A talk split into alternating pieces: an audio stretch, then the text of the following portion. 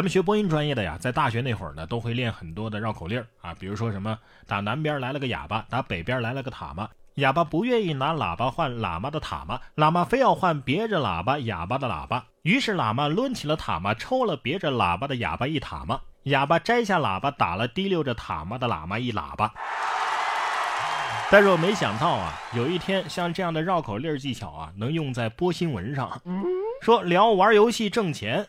剥葡萄的打了淘米的，有两个小伙子都在杭州的一家知名的奶茶店里工作啊，一个在剥葡萄，一个在淘米。聊天的时候呢，剥葡萄的说自己啊以后就靠玩游戏挣钱了啊，说的是风生水起啊。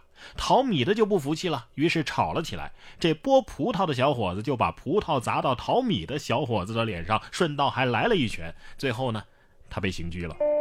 我就想打听一下了，小伙子，你玩的是什么游戏啊？拳皇吧，啊，一拳就把人给打骨折了。呵呵，今后你也别搞什么游戏代练了，你直接改代打吧。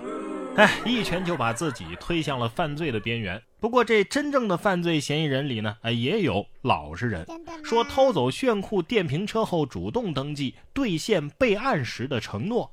有个二十多岁的小伙子见路边的一辆电瓶车呀，非常的拉风炫酷，于是呢起了贪念，就把这车给偷走了。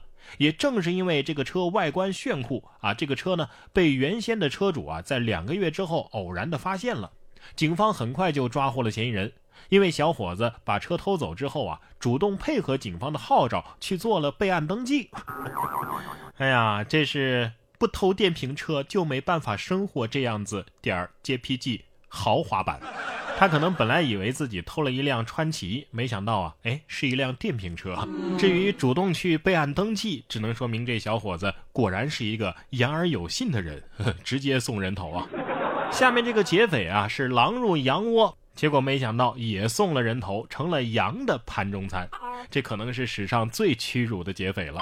美国休斯顿的一个男子闯入手机店，想要实施抢劫，结果机智的店员呢遣散了顾客之后，将门反锁。被单独关在屋内的劫匪先是开枪，后来又各种撞门，多次尝试失败之后，他只能乖乖的跪地求饶。最后呢，被赶来的警方给逮捕了。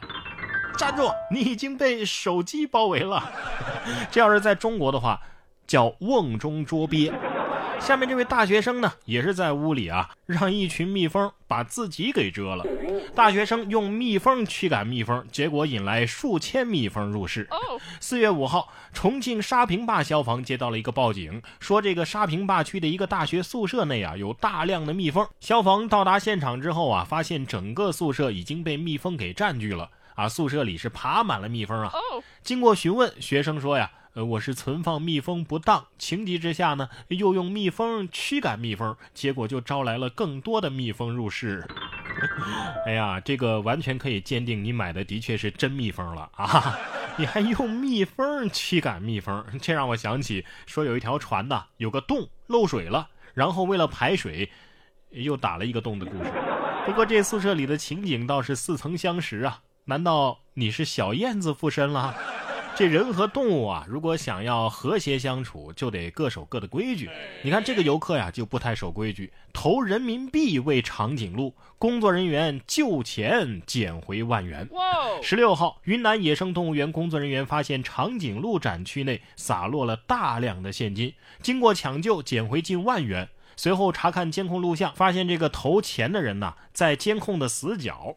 动物园呼吁啊。游玩和观看动物的时候，请不要喂食奇怪的东西。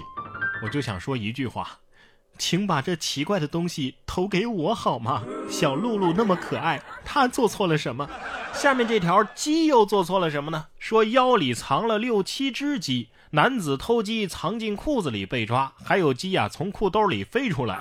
四月十二号，湖北枣阳有一个村民发现两个人骑着摩托车，拿着网兜偷鸡。啊！立即呢将其中一人制服，另外一个人呢趁机溜走了。这小偷啊把鸡藏在裤兜里，当场鸡就跳了出来。村民将嫌疑人送到村部后啊，联系民警将其带走。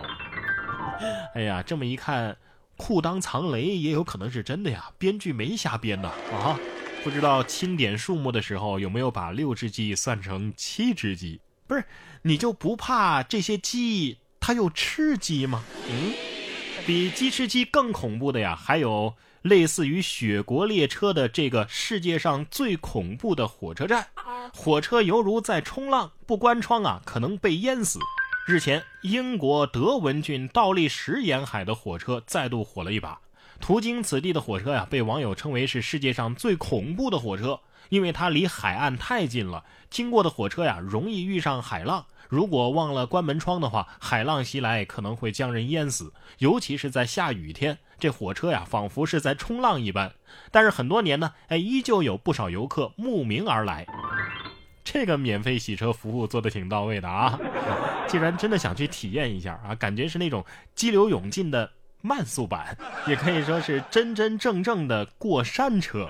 不过在咱们中国呀，也有一项运动啊，能够体验到类似于这种过山车一般的刺激，那就是打麻将。但是呢，比打麻将更刺激的是，应聘的时候要求跟面试官打麻将。有网友说呀，这牌你敢胡吗？近日，一个女士爆料自己应聘成都的一家公司销售经理一职。面试的时候呢，竟然是与面试官以及另外的两位应聘者一起打麻将。面试官表示啊，打麻将能够在短时间内考察一个人的言行和品性。